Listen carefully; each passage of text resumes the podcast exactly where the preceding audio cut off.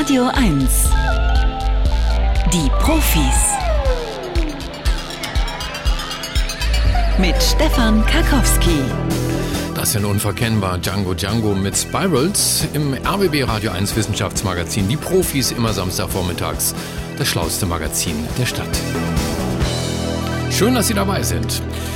Ja, und Sie werden heute Antworten kriegen, zum Beispiel gleich in einer halben Stunde auf die Frage, ob es sich überhaupt noch lohnt, eine Langspielplatte zu kaufen oder ein dickes Buch, äh, weil oder ob es nicht besser wäre, eine Single oder vielleicht irgendwie was ganz Kurzes zu lesen, weil wir ohnehin bald verschluckt werden äh, vom großen schwarzen Loch, was gefunden wurde in Erdnähe, wobei das auch relativ ist. Also die Antwort auf diese Frage in einer halben Stunde.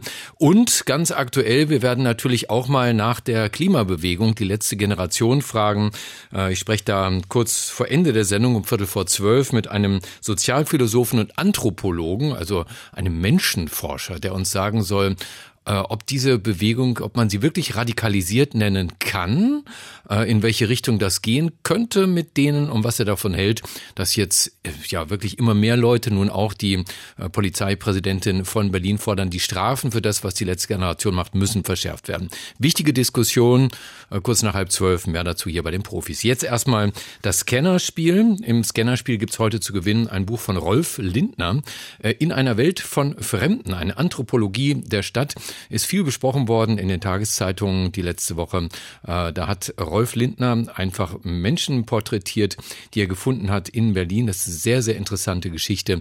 Wenn Sie das haben wollen, sollten Sie sich jetzt bewerben beim Scannerspiel, dem Wissenschaftsquiz hier in den Profis unter 0331 70 99 111. Der Scanner. Bringen Sie Licht ins Datendunkel.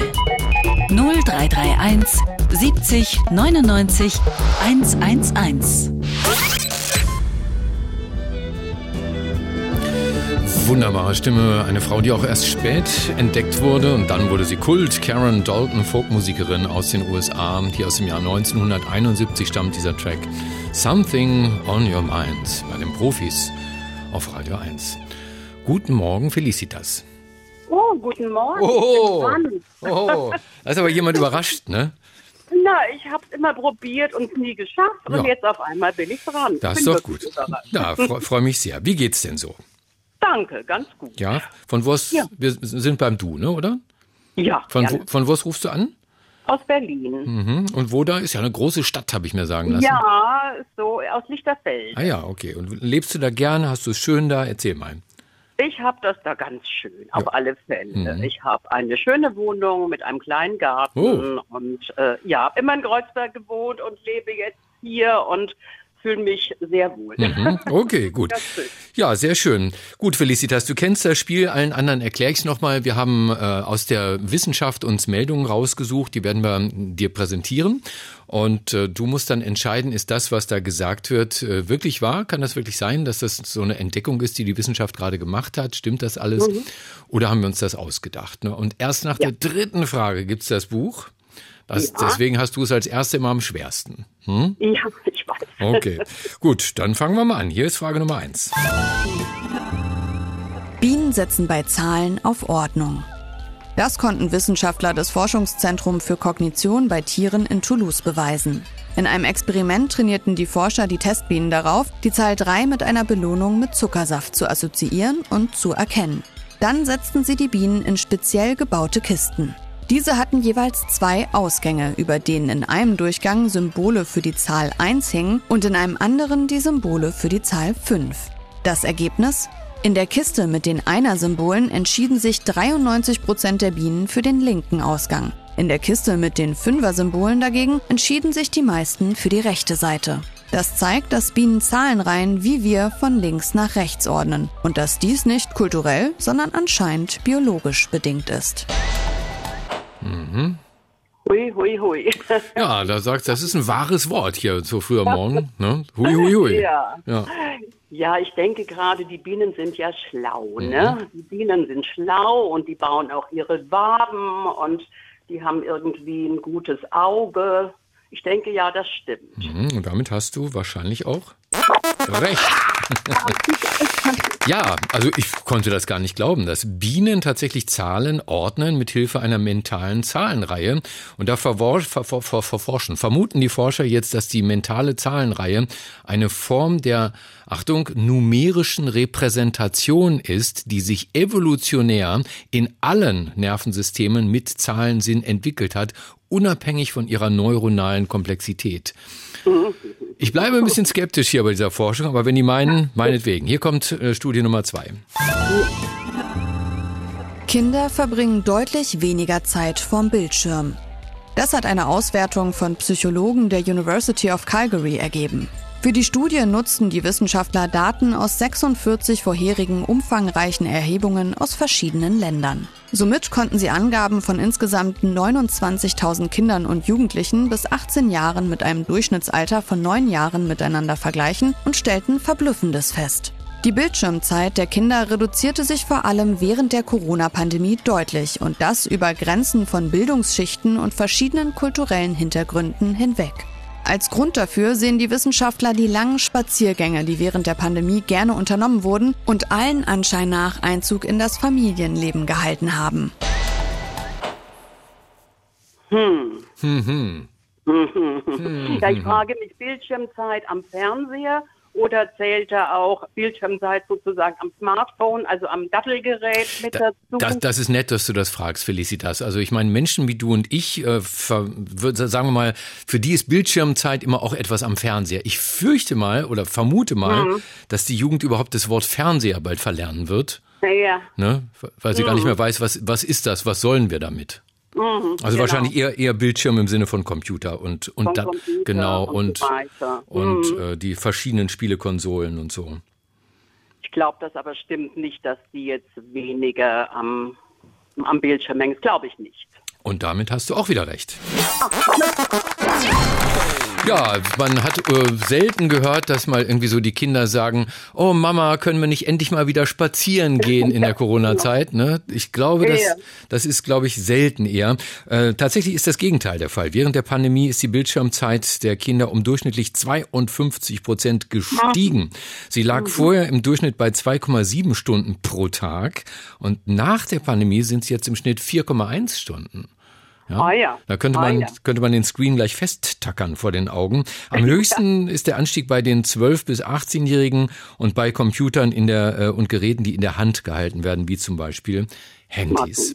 Mhm. Hier kommt schon die wichtige dritte Frage. Ich drücke die Daumen. Mhm. Ja. Auch unhörbarer Bass animiert uns zum Tanzen. Das haben Wissenschaftler vom Auditory Development Lab der McMaster University in Kanada herausgefunden. Für ihre Studie luden die Forscher Technoliebhaber zu einem Konzert in ihr Großraumlabor ein. Die Besucher waren dabei bereit, sich mit bewegungssensitiven Stirnbändern ausstatten zu lassen, die ihre Tanzbewegungen erfassten. Während des einstündigen Konzerts spielten die Forscher dann zusätzlich zum normalen Beat der Musik niederfrequente Bassklänge ein. Jeweils zwei Minuten waren sie ein- oder ausgeschaltet. Das Ergebnis? Wenn die nicht hörbaren Bassfrequenzen eingespielt wurden, wurden die Tanzbewegungen um 12 Prozent intensiver. Mhm. Wann warst du das, letzte Mal, wann warst du das letzte Mal im Berghain, Felicitas? Noch nie. Ich bin zu alt für solche Ausflüge. äh. Aber ich tanze gern, abgesehen mal davon. Mhm, ja. Mhm. Ja, aber ich glaube, dass äh, jetzt bin ich etwas aus dem Konzept Genau, also gekommen. die Frage war auch unhörbarer, was, wenn man die Bässe nicht hören kann. Sie werden eingespielt, aber sie sind in Frequenzen, die das äh, Ohr nicht wahrnehmen kann, ja. ne, nicht hören kann. Das animiert uns trotzdem zum Tanzen, sagt diese das Studie. Das glaube ich ist richtig. Mhm. Und auch damit hast du wieder recht. Ja, und jetzt kommt ein schönes Wort für alle Tanzliebhaber. Die Wissenschaftler führen das nämlich zurück auf die, Achtung, vibrotaktilen Effekte, die vibrotaktilen ja. Effekte des Sounds im Innenohr. Und das ist unter anderem zuständig für unser Gleichgewicht, äh, gleichzeitig aber auch eng verbunden mit dem motorischen System im Gehirn. Und dieses System erfasst offenbar die niedrigen Frequenzen, ohne dass wir wirklich es hören können und beeinflusst dann die Wahrnehmung von Groove, also dem Drang, ja. sich rhythmisch zu bewegen. Ja, aha. Mensch, Felicitas, hast du ähm, toll gemacht. In einer Welt von Fremden heißt das Album von Rolf Lindner, erschienen bei Mattes und Seitz in Berlin. Mhm. Er, er spürt dem Städtischen in der Stadt nach, dringt bis an die Wurzeln der Phrase in die Stadt gehen vor und erzählt die Szene in Anführungsstrichen als eine genuin städtische Form der Vergemeinschaftung. Das mhm. Buch gehört jetzt dir, es sei denn, du setzt es mit diesem Angebot hier aufs Spiel. Der letzte Scan. Echte Profis gewinnen ein Jahr Jahresabo von Mare oder verlieren alles. Ne, kennst das ja, wenn du weitermachst, hast du vielleicht hinterher noch ein Abo obendrauf mhm. auf dem Buch oder beides ist weg. Mhm. Mhm. Ich mach weiter. Schön. Hier kommt das ist Frage. Lauf ja, genau. Frage Nummer vier. Mücken haben bei ihren Opfern keine Vorliebe. Das konnten Mediziner und Biologen der Rockefeller Universität in New York beweisen. In einem Experiment setzten die Wissenschaftler einer Schar Mücken verschiedene Nylonärmel vor, die sechs Stunden lang von verschiedenen Probanden getragen wurden. Das Ergebnis? Obwohl die Forscher damit rechneten, kristallisierte sich unter den Mücken keine Vorliebe für einen bestimmten Ärmel heraus. Das widerlegt die Annahme, dass bestimmte Eigenschaften wie süßes Blut oder eine besondere Beschaffenheit der Haut als Mückenmagneten wirken könnten. Mhm. Das ist schwierig, weil es gibt ja sonst Untersuchungen, die sagen, dass die Mücken sich orientieren am Schweiß oder am CO2-Gehalt der Ausscheidungen oder am, an der Körpertemperatur und so. Mhm. Aber ist die Frage, wenn so ein Ärmel da eine Woche nicht getragen war, ob sich das da noch feststellen lässt. Nee, nee, nee, also, nee, nee, die sind ganz frisch getragen worden von Probanden. Ne? Das ist ja der Trick. Also diese Ärmel wurden okay. sechs Stunden lang von verschiedenen Probanden getragen und dann den Mücken zum Fraß vorgeworfen. Und dann ah, wurde ja, dann, okay, okay. Ah. what's your favorite? Äh, ich sage. Also die, die, genau, die Aussage ist, Mücken haben bei ihren Opfern keine Vorliebe. Das stimmt nicht. Und auch damit hast du recht.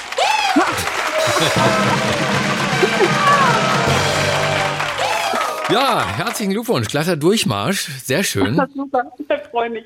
Nee, das ist wirklich toll. Also Lichterfelde West oder wo genau wohnst du da? West, Lichterfelde West. Ja, genau. Dann, dann kannst du jetzt mal auf dem Fahnenmast irgendwie was Nettes aufziehen, dass alle wissen, du hast gewonnen bei den Profis. Ja, tatsächlich, genau das Gegenteil ist der Fall. Bei den Mücken, die Tests haben gezeigt, dass Mücken eine Vorliebe für saure Haut hatten, also mhm. pH-Wert sauer. Ne? Ein, mhm. ein Proband mit relativ hohen Carbonsäurenkonzentrationen auf der Haut war so mhm beliebt bei den Mücken, dass er für mhm. sie ganze 100 Mal attraktiver war als die Testperson, die am wenigsten anziehend war. Interessant. Also stimmt das doch mit dem CO2, was ja. ich da irgendwo im Hinterkopf hatte, ja, mit der Carbonsäure dann entsprechend. Ja, bei, mir sage ich immer, wenn ich mit Leuten in Urlaub fahre, ich bin das beste Mückenschutzmittel für die anderen, weil die Mücken kommen alle zu mir. Felicitas, danke fürs Mitspielen, ne? Ja. Schönes Wochenende wünsche ich noch. Ebenso, danke. Und du kennst, weißt ja, jetzt nicht auflegen, ne? Mach ich nicht. Ja, Mach's gut. Jo, tschüss, tschüss. Ja, ich weiß das ja. Sie haben schon Sorgen genug, ja. Zum Beispiel, wo ist der verdammte Tippzettel für den Euro-Jackpot? Wie kommen Sie jetzt an Ihre 120 Millionen? Verstehe ich gut, würde mich auch ärgern, wenn ich den verlegt hätte, aber das ist ja jetzt erstmal gar nichts gegen das, was sich da gerade in unmittelbarer Erdnähe im Kosmos aufgetan hat. Ein schwarzes Loch, das uns alle zu verschlingen droht. Alle, auch Lottomillionäre. Anfang des Monats wurde es entdeckt am Max-Planck-Institut für Astronomie in Heidelberg, wo Professor Dr. Hans-Walter Rix die Abteilung für Galaxien und Kosmologie leitet. Herr Rix, guten Morgen. Einen schönen guten Morgen und ich freue mich, dass ich Ihren Hörerinnen und Hörern ein schwarzes Loch zum Frühstück servieren darf. da freue ich mich auch. Also fangen wir gleich mal an. Was ist das denn eigentlich, ein schwarzes Loch? Ein schwarzes Loch ist das, was rauskommt, wenn Material, Masse unter der eigenen Schwerkraft in sich zusammenfällt.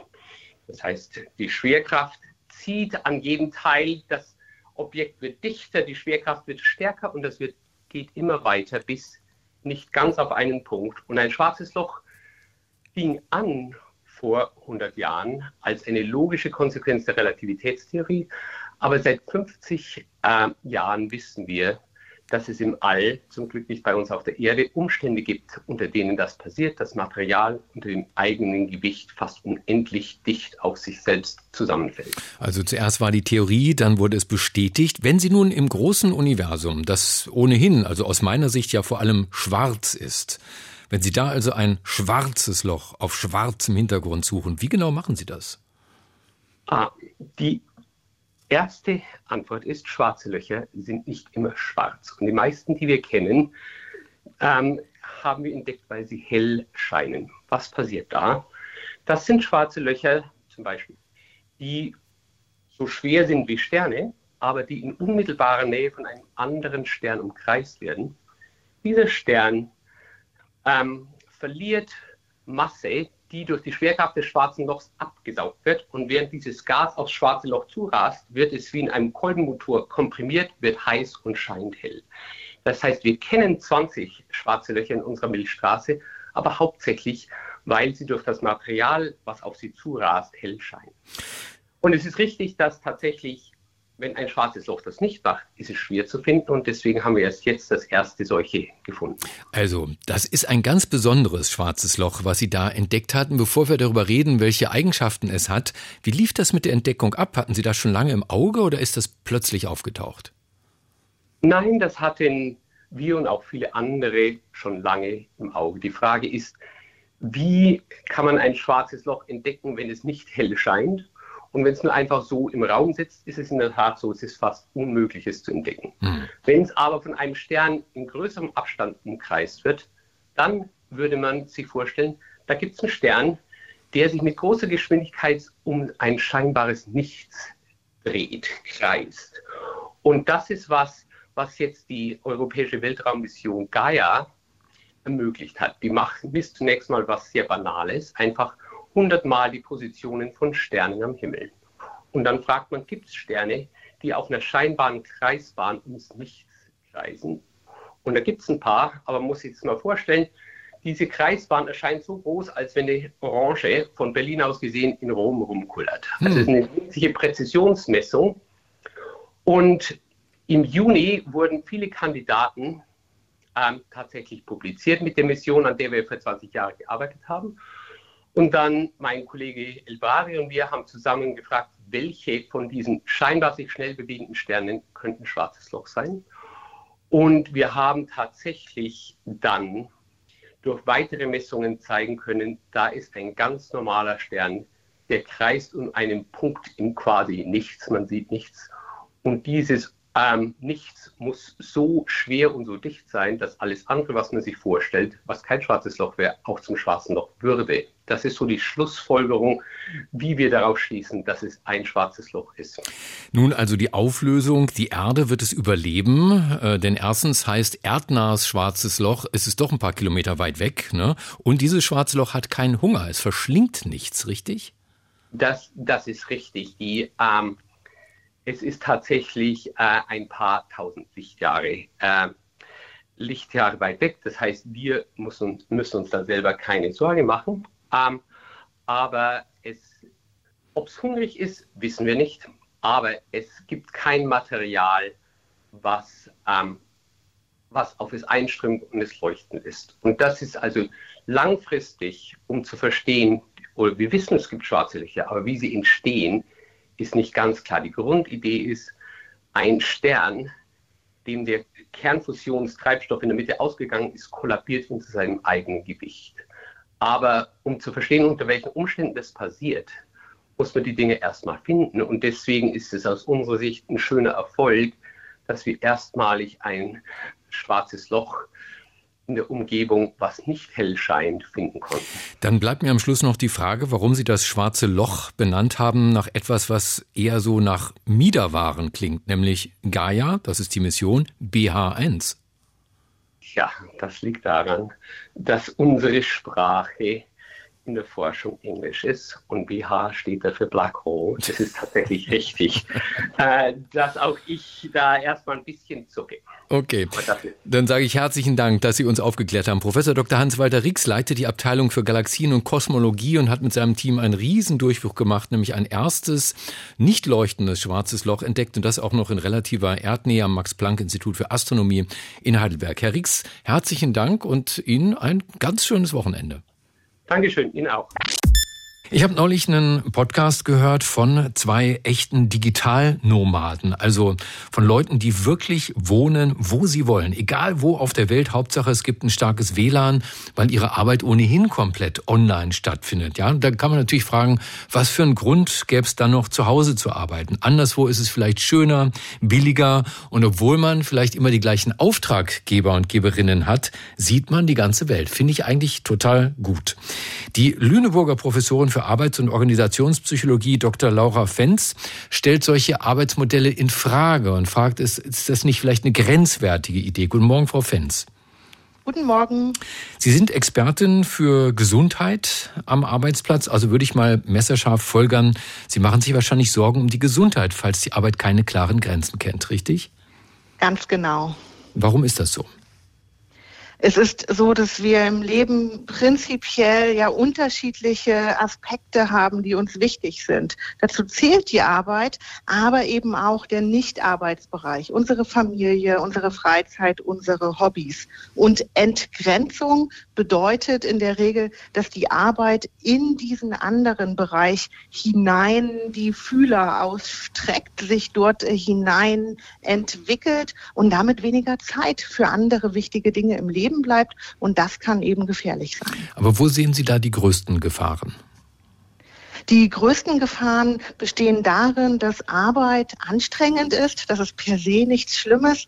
Aber wenn uns die Zeit fehlt, uns auch abzugrenzen, da ist das Wort wieder von der Arbeit, bedeutet das, dass wir vielleicht zu einer Überanstrengung kommen und uns die Zeit fehlt, uns ausreichend zu erholen. Dann fehlt uns Energie für alles, sowohl die Arbeit als auch die Familie, die Hobbys. Und dann haben wir eben ein mögliches Gesundheitsproblem.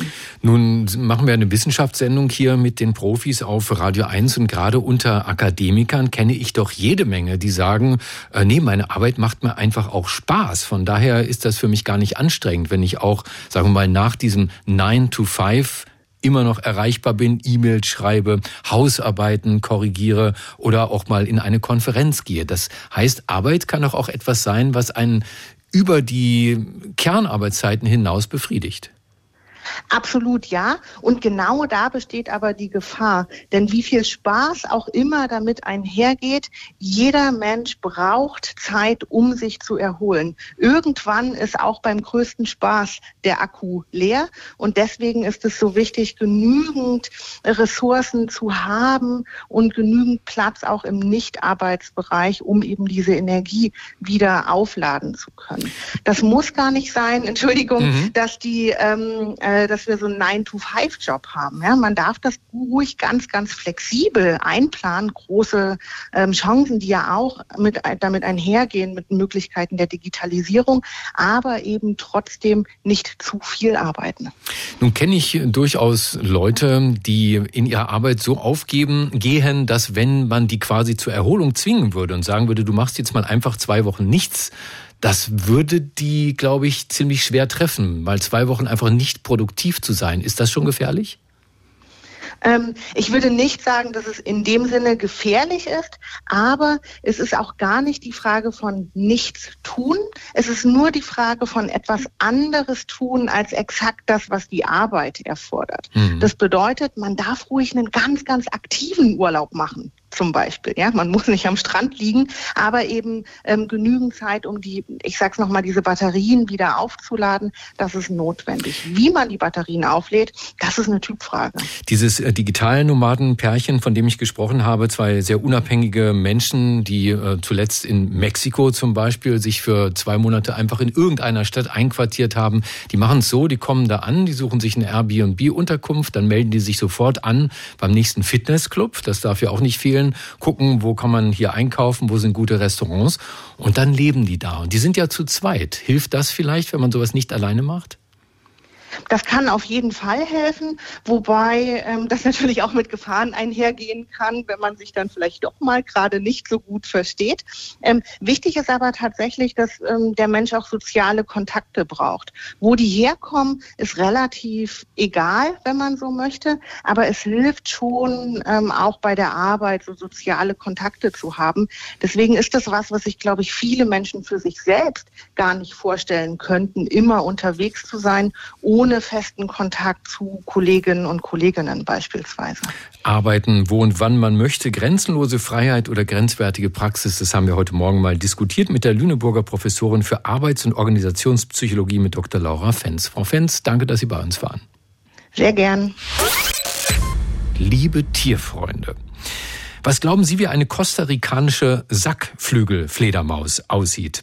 Ähm, ich habe mal nachgeschaut. Die männliche Sackflügelfledermaus hat eine sackförmige Einstülpung in der Vorderflughaut, daher der Name. Was die Zoologen in aller Welt aber gerade wirklich in Entzückung versetzt, das ist die Beobachtung einer FU-Biologin vom Naturkundemuseum Berlin. Dr. Ahana Aurora Fernandez hat nämlich herausgefunden, dass auch Sackflügelfledermaus-Eltern trotz ihres garstigen Namens mit ihrem Nachwuchs in einer niedlichen Babysprache sprechen. Frau Fernandez, guten Morgen. Guten Morgen. Und seitdem kann man sagen, gelten Sie als Fledermausflüsterin und haben für Ihre Forschung gerade auch einen Preis bekommen, nämlich den Marte-Vogt-Preis vom Forschungsverbund Berlin. Herzlichen Glückwunsch. Ja, vielen herzlichen Dank dafür. Und ich habe natürlich sofort gedacht, oh, diese Frau will mich bestimmt auf den Arm nehmen, die will mir eine Fledermaus aufbinden. Ich wusste gar nicht, dass Fledermäuse neben ihren Ortungssignalen auch eine Sprache haben. Wie klingt das denn? Ja, das ist äh, ganz interessant. Ich glaube, viele Leute wissen nicht, dass äh, Fledermäuse neben Ordnungslauten sehr, sehr komplexe Kommunikationssysteme haben. Und das sind oft Rufe, die sind auch so tieffrequent. Das bedeutet, die liegen auch im hörbaren Frequenzbereich des Menschen. Und Fledermäuse singen auch. Also äh, das klingt dann so ein bisschen ähnlich wie ein Singvogel, verschiedene Silben, die zusammengesetzt werden zu Gesängen. Das äh, Fachgebiet, in dem Sie forschen, nennt sich Biolinguistik. Wie viele Stunden Fledermausgebrabbel mussten Sie sich denn anhören, um überhaupt einen Unterschied festmachen zu können zwischen der Sprache, in der die Erwachsenen sich unterhalten, und der Babysprache, mit der die Erwachsenen ihre Jungtiere bespaßen? Ähm, gut, insgesamt war ich drei Jahre lang immer so im Schnitt vier Monate in Panama und in Costa Rica und ich habe wirklich jeden Tag sechs Stunden, äh, sechs bis zwölf Stunden vor den Jungtieren gesessen und die aufgenommen. Also da, da kommt ganz schön was zusammen. Hm, und wo kommt dann der Moment, wo man merkt, aha, die sprechen ja ganz anders als die Eltern? Ähm, das ist mir so ein bisschen im zweiten Jahr aufgefallen, weil ich äh, natürlich sehr nahe an den Tieren dran bin. Also ich arbeite mit wilden Fledermäusen und gewöhne die dran, dass sie mich dulden in sehr naher Distanz von ihren Tagesquartieren und ähm, dadurch, dass ich halt viele, viele Stunden da sitze und beobachte, wie die Tiere miteinander interagieren, ist mir auch aufgefallen, dass gerade Fledermausmütter so einen speziellen Ruf haben, den sie an Jungtiere richten, wenn die Jungtiere am Babbeln sind, also im Üben sind. Und ähm, habe dann gezielt diese Rufe aufgenommen und dann herausgefunden, äh, dass sich auch die Klangfarbe der Stimme der Fledermausmütter ändert, wenn sie mit ihren Jungtieren sprechen, ganz ähnlich wie das beim Menschen der Fall ist. Nun ist das ja eine ziemlich weitgehende Interpretation dessen, was Sie da gehört haben. Haben Sie keine Angst, dass unser Drang, Tiere zu vermenschlichen, Ihre Ergebnisse geleitet haben könnte? Nee, das denke ich nicht, weil ich habe auch äh, in meinen Studien äh, bin ich auch immer sehr vorsichtig, wie ich das formuliere. Also ich äh, sage beispielsweise auch nicht, dass Fledermäuse eine Sprache haben, haben sie auch in dem Sinne nicht, wie wir Menschen das haben. Aber nichtsdestotrotz finde ich es wahnsinnig faszinierend, wie vielfältig und komplex doch die Kommunikationssysteme sind und über was ähm, die Fledermäuse, sagen wir, in Anführungszeichen reden und was für Informationen sie alles teilen. Und da ist tatsächlich, kommt vieles ans Tageslicht, wenn man sich die Fledermäuse anguckt, wo man nie gedacht hätte, dass sie, dass sie darüber kommunizieren. Und Sie haben ja noch was anderes sozusagen mit Ihrer Forschung unterstrichen, nämlich, dass es enorm wichtig ist, Langzeitstudien zu machen. Denn ohne Langzeitstudien würde man solche Dinge gar nicht rausfinden. Da werden Ihnen natürlich viele Forscher zustimmen. Welche Bedeutung hat das, was Sie dort jetzt erfahren und gelernt haben, für, sagen wir mal, Erkenntnisse über die Entwicklung der menschlichen Sprache? Ja, also wir können dadurch, dass wir jetzt diese, diese Sackflügelfledermaus erforschen und uns angucken, wie dieses Babbeln funktioniert, und Babbeln ist ja so ein Ausdruck vom, vom Lernen. Also die Sackflügelfledermäuse lernen ihre Sprache auch durch vokale Imitation, wie das Menschen auch tun. Und ich denke, was wir herausfinden können, auch langfristig, ist, was für Mechanismen und Grundlagen da sein müssen, damit ähm, Erwerb von etwas sehr Komplexem wie eben auch Sprache überhaupt entstehen kann. Und das ist so momentan mein Ziel, das ich machen will. Und was meine Studie gezeigt hat, ist, dass sowohl Menschen als auch Fledermäuse, auch wenn sie so komplett unterschiedlich sind, dasselbe Verhalten haben, nämlich dieses, ähm, dieses sehr auffällige Üben, um eben ein komplexes Kommunikationssystem zu erwerben.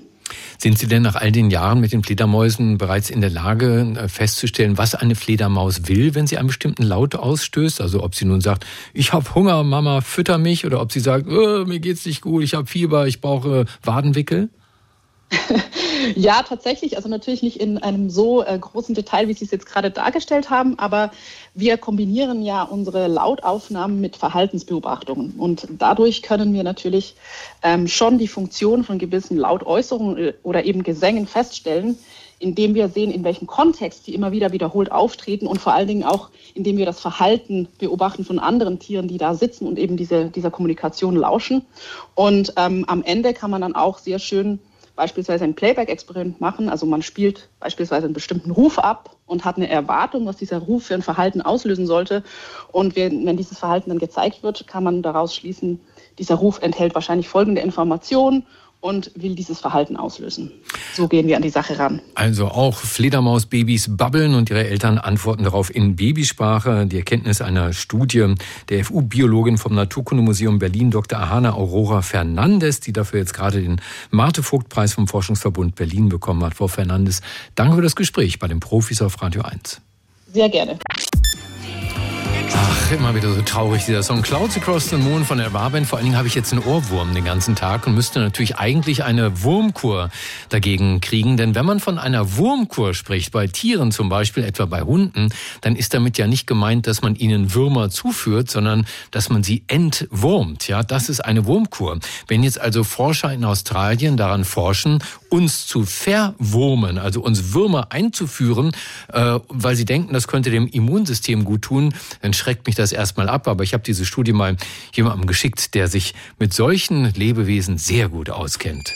Er ist Mitglied des Komitees des IG Nobelpreises für kuriose wissenschaftliche Forschungen, Vorsitzender der Deutschen Dracula-Gesellschaft und der bekannteste Kriminalbiologe der Welt. Dr. Marc Benecke, live auf Radio 1, die Profis. Ja, und ich darf schon mal verraten, in Marks Stimme ist heute der Wurm drin. Guten Morgen, lieber Marc. Ja, mehr, mehrere Würmer wahrscheinlich sogar. Guten Morgen, lieber Stefan. Du hast eine leichte Halsentzündung, das hört man sehr deutlich. Wir wollen dich auch gar nicht allzu lange anstrengen. Ähm, wie sind die, die, was, was sind das für Würmer, mit denen da geforscht wird in Australien? Ja, also das ist wirklich nicht anstrengend, liebe Hörerinnen und Hörer, alles gut. Ähm, also es handelt sich eigentlich um drei Würmer. Einmal der Hakenwurm, also wie der Haken, dann der äh, Spulwurm, Ascaris und äh, dann gibt's noch den Peitschenwurm. Also das sind drei verschiedene kleine Würmchen, die äh, man mit bloßem Auge zunächst mal gar nicht sehen kann. Wenn sie schlüpfen als Larven, dann werden sie immer größer. Sie sind auch so ein bisschen durchsichtig. Und die setzen sich dann in den menschlichen Körper rein. Beispielsweise, also der Hakenwurm, der ähm, ist im Körper drin, wandert dann in die Lunge, dann hustet man den in seinen Mund rein, dann verschluckt man den wieder, dann ist er im Darm. Also alle Biologiestudierenden kennen das. Da muss man dann diesen Lebenszyklus von denen irgendwie aufschreiben in mhm. einer äh, und weiß ich in einem Test oder sowas. Und normalerweise und, will man das ja nicht haben. Ne? Man wird ja immer davor gewarnt, in bestimmten Gewässern nicht zu baden, äh, gerade in Australien, weil es heißt, da könnten sie von Hakenwürmer befallen werden. Ja, genau. Nämlich überall da, wo Kot in der Natur abgesetzt wird, jetzt in diesem Fall von Menschen, da können dann die kleinen Tiere durch die Füße, also durch die Fußsohle, können die dann ihre Eier ablegen und dann gelangen die in die Blutbahn und vollziehen dann ihren Lebenszyklus. Aber aufgefallen war, dass je reicher die Menschen wurden und je häufiger sie dann eben keine Würmer mehr haben. Ich muss dazu sagen, bei uns im Labor zum Beispiel die Toilette hatte noch so eine Kotauffangfläche. Das gibt's in Berlin und Brandenburg vielleicht auch noch in sehr alten Mietswohnungen, weil, weil früher sehr viele Leute Würmer hatten. Und je, je gesünder und reicher die Menschen jetzt ihrer eigenen Wahrnehmung nach wurden, umso mehr Allergien gab es auch. Und zwar auch sehr, sehr schwere Autoimmunerkrankungen, die nicht nur allergisch sind, zum Beispiel Multiple Sklerose oder diese chronische Darmerkrankung, Crohn's Disease. Und äh, Gleichzeitig sind die Würmer verschwunden. Dann haben die Kollegen gesagt, vielleicht sind es ja die Würmer, vielleicht bewirken die Würmer, dass unser Immunsystem so auf Zack bleibt oder beruhigt wird, dass sie vielleicht was Gutes sind. Und jetzt sind die Kollegen und Kolleginnen eben hingegangen und haben sich selber damit infiziert. Das Problem an der Sache ist natürlich, sie bemerken dann hin und wieder gute Auswirkungen, zum Beispiel Heuschnupfen kann mal ein bisschen besser werden, aber auch Multiple Sklerose kann sich kurzzeitig bessern. Das Dumme ist nur, wenn man eine große Studie macht und wenn man dann mal guckt, wie es hinterher, nachdem die Würmer dann wieder aus dem Körper rausgelangt sind, ist, dann gibt's keine Verbesserung. Also irgendwas stimmt da nicht so richtig, obwohl das jetzt schon seit ungefähr zehn Jahren untersucht wird. Und ähm, da gibt's jetzt zwei Lösungsansätze bei den Kollegen und Kolleginnen, die sich das jetzt mal ganz, ganz neu ähm, überlegen wollen. Und zwar erstens, sollten wir nicht vielleicht nur Leute nehmen, die noch gar keine Vorerkrankung haben? Denn wenn die Würmer das Immunsystem schützen, dann sollten wir die Tests nicht mit Menschen machen, bei denen das Immunsystem bereits kaputt ist. Mhm. Weil dann kann es nicht mehr geschützt werden. Und das Zweite ist, bei Tierversuchen, zum Beispiel bei Mäusen, sieht man regelmäßig sehr gute Auswirkungen von dieser Wurmkur, in der man echte Würmer dann in den Körper reinbringt. Nur da nimmt man viel größere Mengen. Also typischerweise wird bei den Menschenversuchen werden zum Beispiel 50 kleine Würmchen genommen, die die Leute auch gerne behalten übrigens, lustigerweise. Also manche verweigern, dass man die hinterher aus dem Körper rausspült mhm. sozusagen, mhm. weil sie sagen, das fühlt sich an, als ob das meine Familie wäre. Ich will ja nicht meine Familie verlieren. Mhm. Auch sehr lustig. Aber im Großen und Ganzen ähm, wäre die Frage, ob man bei Menschen auch mal die Dosis erhöhen müsste. Aber da hört dann der Spaß schon wieder auf. Das wollen dann manche Leute doch wieder nicht. Und jetzt der neueste Dreh ist, und das ist eigentlich schade, die Kollegen und Kolleginnen sagen, na gut, wenn das alles so schwierig ist, dann machen wir es jetzt so. Wir gucken nach bestimmten Inhaltsstoffen in diesen Würmern holen die raus und machen jetzt ein Medikament daraus, ein Immunmedikament. Das finde ich wirklich sehr schade, weil dann geht's halt wieder in diese klinische Richtung und ähm, die ganze schöne Wurmkur in ihrer biologischen Vielfalt, wie sie früher mal geherrscht hat, geht dann sozusagen den Abfluss runter. Mit Würmern leben Forscher des Tropenmedizininstituts der James Cook University in Australien haben das ausprobiert. Marc, vielen Dank und gute Besserung. Das war Dr. Marc Benecke, live auf Radio 1, die Profis. Jeder von uns, Sie natürlich auch, hat eine ganz bestimmte Meinung zu den Aktionen der Gruppe Letzte Generation. Und viele von Ihnen werden jetzt sagen, oh Gott, die gehen mir sowas von auf die Nerven mit ihren Straßenblockaden.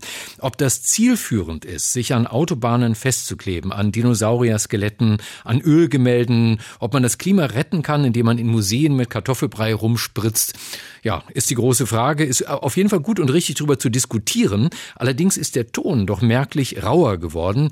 Ähm, Sie haben es vielleicht verfolgt. Vorige Woche auch im Bundestag wurde darüber diskutiert. Vor allem in der Unionsfraktion, bei der AfD sowieso. Auf einmal ist die Rede von Klimakaoten, die ins Gefängnis gehören. Die AfD spricht von einer grünen RAF. Als würden diese Leute Kaufhäuser anzünden und Banker hinrichten und vermutlich noch schlimmer in den Augen der AfD, als wären das alles Grüne. Dabei sind die Aktivisten durchaus grün kritisch. Radikalisiert sich die Klimabewegung oder radikalisieren sich vielmehr ihre Gegner verbal? Das frage ich als neutralen Schiedsrichter den Professor für Sozialphilosophie an der FU Berlin, Dr. Robin Zelikates. Guten Morgen. Guten Morgen. Sie erforschen unter anderem soziale Bewegungen und zivilen Ungehorsam, haben also den Vergleich, wie radikal sind denn in Ihren Augen diese Aktionen der Gruppe Letzte Generation? Also Radikalität kann sich ja auf die Ziele der Bewegung beziehen, nicht? Also was streben die eigentlich an und auf die Mittel? Meistens geht es jetzt in der Diskussion um die Mittel. Also sind die Straßenblockaden, sind die Aktionen in Museen, sind die zu radikal? Und da muss man, glaube ich, ganz klar sagen, im internationalen und auch im historischen Vergleich sind diese Mittel noch sehr moderat. Nicht? Also sie verzichten ja zum Beispiel explizit und aus Prinzip auch auf ähm, Gewalt gegen Personen. Das sind friedliche Protestmethoden, die natürlich ähm, also die Leute provozieren sollen, und auch den Alltag unterbrechen und natürlich auch störend und ärgerlich sind. Aber all das heißt noch nicht, dass es irgendwie in Richtung grüner RAF oder Terrorismus geht. Das ist völlig übertrieben. Wie erklären Sie sich dann, dass die Diskussion ja an Hitze merklich zugenommen hat? Gerade jüngste Nachricht auch heute Morgen. Die Berliner Polizeipräsidentin fordert härtere Strafen für die Aktionen der letzten Generation. Naja, also Protestbewegungen stoßen immer auf äh, ziemlich starke Gegenwehr. Das war auch bei heute weithin anerkannten Helden wie Martin Luther King so nicht. Der wurde auch als Terrorist bezeichnet und wurde auch mit Polizeigewalt konfrontiert und ins Gefängnis gesteckt. Das ist immer so, wenn es um wirklich ähm, starke Interessen geht, nicht? Und natürlich steht äh, mit der Klimakatastrophe sehr viel auf dem Spiel. Es geht um wirtschaftliche Interessen, es geht um einen Lebenswandel, an dem wir hängen, Autofahren, Flugzeugfliegen. Äh, das ist natürlich ein, sag mal, für viele sehr herausforderungsvolles Szenario, dass wir darüber grundlegend nachdenken müssen. Davor haben viele Angst. Das führt auch zu vielen Aggressionen und das wird halt zum Teil auch dann politisch und medial ausgenutzt. Natürlich ist es auch immer so, die wollen ja provozieren und Aufmerksamkeit erregen nicht und deswegen ist auch kein Wunder, dass diese zum Teil auch massenmediale Spirale losgeht, dass dann vor allem über die berichtet wird und nicht über die viel größere Fridays for Future Bewegung, die ja ganz friedlich demonstriert und andere Aktionen durchführt, die auch auf viel mehr öffentliches Verständnis treffen. Ähm, also ich denke, es hat mit diesen Faktoren zu tun. Nicht? Also Protest provoziert immer, vor allem wenn es um grundlegende Interessen geht, kann es auch starke Gegenwehr auslösen. Und äh, heute ist es eben so, dass auch in, der, in den Massenmedien natürlich Aufmerksamkeit immer dorthin geht, wo halt besonders viel los zu sein scheint. Das Komische ist ja, dass das Ziel der letzten Generation von Mehrheiten geteilt wird, äh, mhm. den Klimawandel aufzuhalten und möglichst zu einer Begrenzung der globalen Temperatur von 1,5 Grad Anstieg mhm. im Vergleich zur Vorindustrialisierung beizutragen. Nun sagen aber ganz viele, dafür können diese Protestformen überhaupt nichts beitragen. Also sich auf Autobahnen festzukleben, ist das eine, oder ich kann auch sagen, mir persönlich fehlt mhm. jedes Verständnis für die Museumsanschläge, weil ich nicht den Zusammenhang sehe zum Protestgegenstand. Wie geht es Ihnen damit? Ja. Also der Zusammenhang muss ja nicht immer da sein. Nicht? Es gibt ja auch einfach den Versuch, Aufmerksamkeit für ein Anliegen äh, hervorzurufen. Und wenn die Leute Straßenblockaden machen, auch in jetzt anderen Protestbewegungen, dann waren die in den seltensten Fällen gegen die Straßenverkehrsordnung gerichtet. Ja, sondern die sollen halt die Medien, die breitere Öffentlichkeit, die politische Diskussion anstoßen, provozieren, in eine bestimmte Richtung vielleicht auch lenken. Aber da muss man natürlich immer fragen, ist es vor allem bei solchen relativ indirekten Zusammenhängen dann auch wirklich noch ähm, wirksam, das Mittel, das gewählt wird? Und da finde ich, stößt die letzte Generation jetzt langsam wirklich an ihre Grenzen. Deswegen finde ich es auch interessant, dass jetzt zum Beispiel mit der Blockade am Flughafen in München äh, und mit ähnlichen Aktionen versucht wird, vielleicht doch da zu intervenieren, wo der Zusammenhang klarer ist. Nicht? Also weil Privatjets, da ist es jedem klar, hoffe ich, dass das katastrophal ist für die Klima, äh, für den, für, also sie haben eine katastrophale Klimabilanz. Ja. Das ist bei den Leuten, die jetzt morgens äh, im Berufsverkehr stecken, das sind nicht die Hauptschuldigen äh, an der Klimakatastrophe oder daran, dass es eben nicht vorangeht. Deswegen würde ich schon sagen, dass es strategisch für Bewegungen wichtig ist, dort zu intervenieren, wo der Zusammenhang auch für die breitere Öffentlichkeit direkter nachvollzogen werden kann. Wie blicken Sie auf die Gegner dieser Gruppe, angeführt, würde ich mal sagen, von der Bildzeitung als Leitmedium themenflexibler Wutbürger? Äh, da wird ja die, die Wut geschürt und sie wird auch immer größer. Wird es langsam gefährlich für die letzte Generation? Ja, das ist auch keine unbekannte Dynamik nicht. Das hatten wir auch schon bei der Umweltbewegung der 80er Jahre und natürlich bei anderen sozialen Bewegungen. Was mich beunruhigt, ist, dass das zum Teil in den politischen Parteien aufgegriffen und instrumentalisiert wird, dass da in manchen Fraktionen, vor allem der Unionsfraktion, jetzt sehr stark auch in Richtung Kriminalisierung des Protests, Präventivhaft und ähnliches ähm, argumentiert wird, was wirklich für einen demokratischen Rechtsstaat, der durch muss, ja, eine sehr ähm, besorgniserregende Entwicklung wäre. Protest hat wirklich eine fundamentale Wichtigkeit in der Demokratie. Ja. Unsere Demokratie ist bei weitem nicht perfekt. Und ohne Protest wären wir gar nicht demokratisch gesehen da, wo wir jetzt sind. Und das sollten eigentlich auch die Politikerinnen und Politiker erkennen. Ja, das heißt nicht, dass man jede Aktion für gerechtfertigt hält, aber das heißt, dass man mit den Mitteln des Strafrechts, mit äh, repressiver Staatsgewalt sehr, sehr vorsichtig sein muss. Ja, und diese Bewegung, die letzte Generation, stellt nun wirklich nicht die Grundlagen des demokratischen Rechtsstaats in Frage. Die Gefahren kommen von ganz woanders. Ja. Und äh, deswegen würde ich hoffen, dass äh, die Politik sich da auch ein bisschen der Reaktion wieder mäßigt.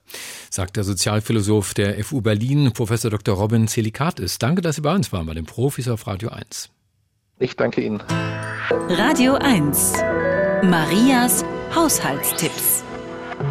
Damit Margarine in der Pfanne nicht spritzt, wenn man sie erhitzt, streut man etwas Salz hinein und schon bleibt die Küche sauber.